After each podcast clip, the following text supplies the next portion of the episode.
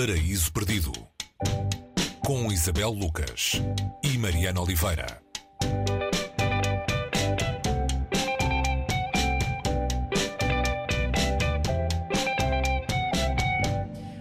Hoje, no Paraíso Perdido, vamos ao encontro de Mrs. Caliban uh, e vamos lá pela mão da escritora norte-americana Rachel Ingalls.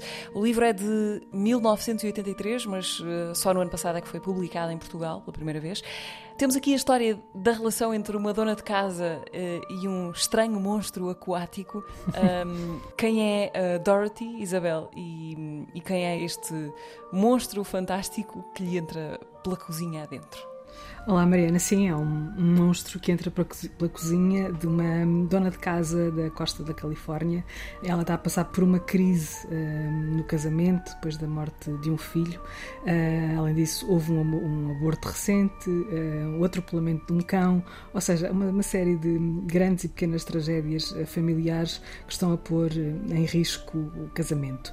E é neste momento em que Dorothy faz contas à sua vida, não é? e entra-lhe esta figura figura uh, na cozinha. É um homem, uh, eu vou dizer é um homem porque é, um, é, é alguém do sexo masculino, pelo menos. Uma criatura. Uh, uma criatura masculina com ar assustado, um, que está a fugir eh, não apenas da polícia, mas de quem o quer um, voltar a capturar para o sítio onde ele está a ser alvo de uma série de experiências uh, abusivas, uh, em vários sentidos, uh, moralmente, fisicamente, sexualmente.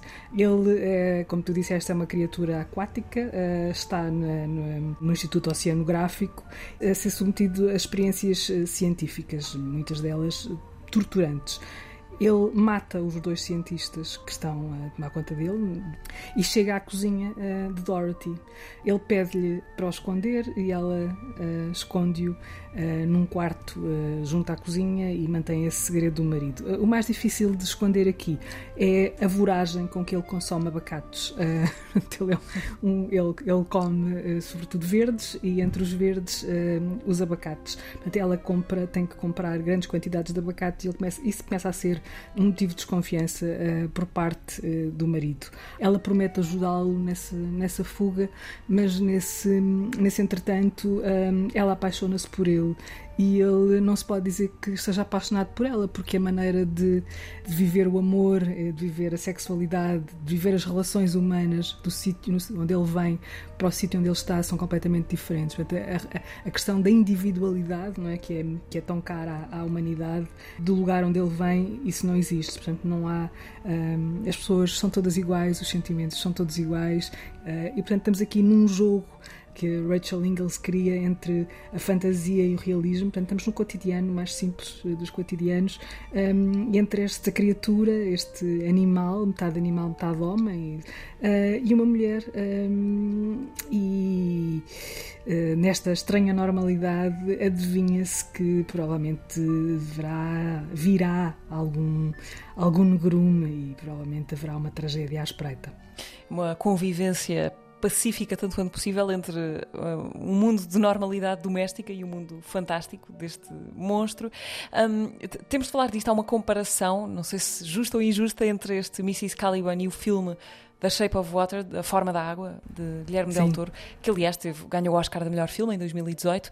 É uma influência? Quais são as semelhanças? Era, era, inevitável que isto acontecesse porque tanto este Mrs. Caliban, que como tu disseste foi apareceu no início dos anos 80 e depois foi um romance muito esquecido durante muito tempo, apesar de ser considerado um dos, um dos grandes romances da literatura americana do século XX, apesar de ele não ser muito grande em termos de tamanho, coincidiram no tempo, no, sentido em que uh, este livro volta a ser reeditado precisamente no ano em que aparece o filme uh, do Guilherme Del Toro, A Forma da Água. Não há aqui uh, grandes comparações, possibilidade de comparações ou de influências, não é? No caso de, de, de Rachel Ingalls, ela não terá tido nenhuma influência porque foi, foi, muito anterior, exato. E também a maneira como livro e filme tratam esta questão, para quem ler um e para quem, para quem viu ou, ou, ou verá o outro são muito diferentes, apesar de tratarem temas comuns como o amor, o luto ou, ou a traição, ou, ou mesmo a questão do, do, feminino. Para quem só o tenha lido agora, não é? é? É uma sensação de que é um livro absolutamente intemporal, pela maneira como é construído por uma escritora que foi que se construiu a si própria uh, a ouvir radionovelas, uh, a ler sânscrito, a aprender tudo o que tinha para aprender sobre Shakespeare e por causa de Shakespeare se deixou os Estados Unidos e instalou-se em Inglaterra para continuar o resto da sua vida e que era uma criatura, e agora falo, falo da escritora, uh, que não gostava nada de, de, convívios sociais, nem de aparecer enquanto, enquanto escritora. Ela dizia a certa altura, e chegou a dizer que sempre que aparecia se sentia como uma espécie de animal num, num expositor. Rachel Ingalls morreu em 2019, uma autora produtiva e importante que, de certa maneira, escolheu ir ficando na sombra. Mrs. Caliban, de Rachel Ingalls, edição da Cavalo de Ferro, tradução de Rita Almeida Simões, é a nossa sugestão desta semana no, no Paris Perdido. De volta daqui a oito dias. Até lá. Até lá, Mariana.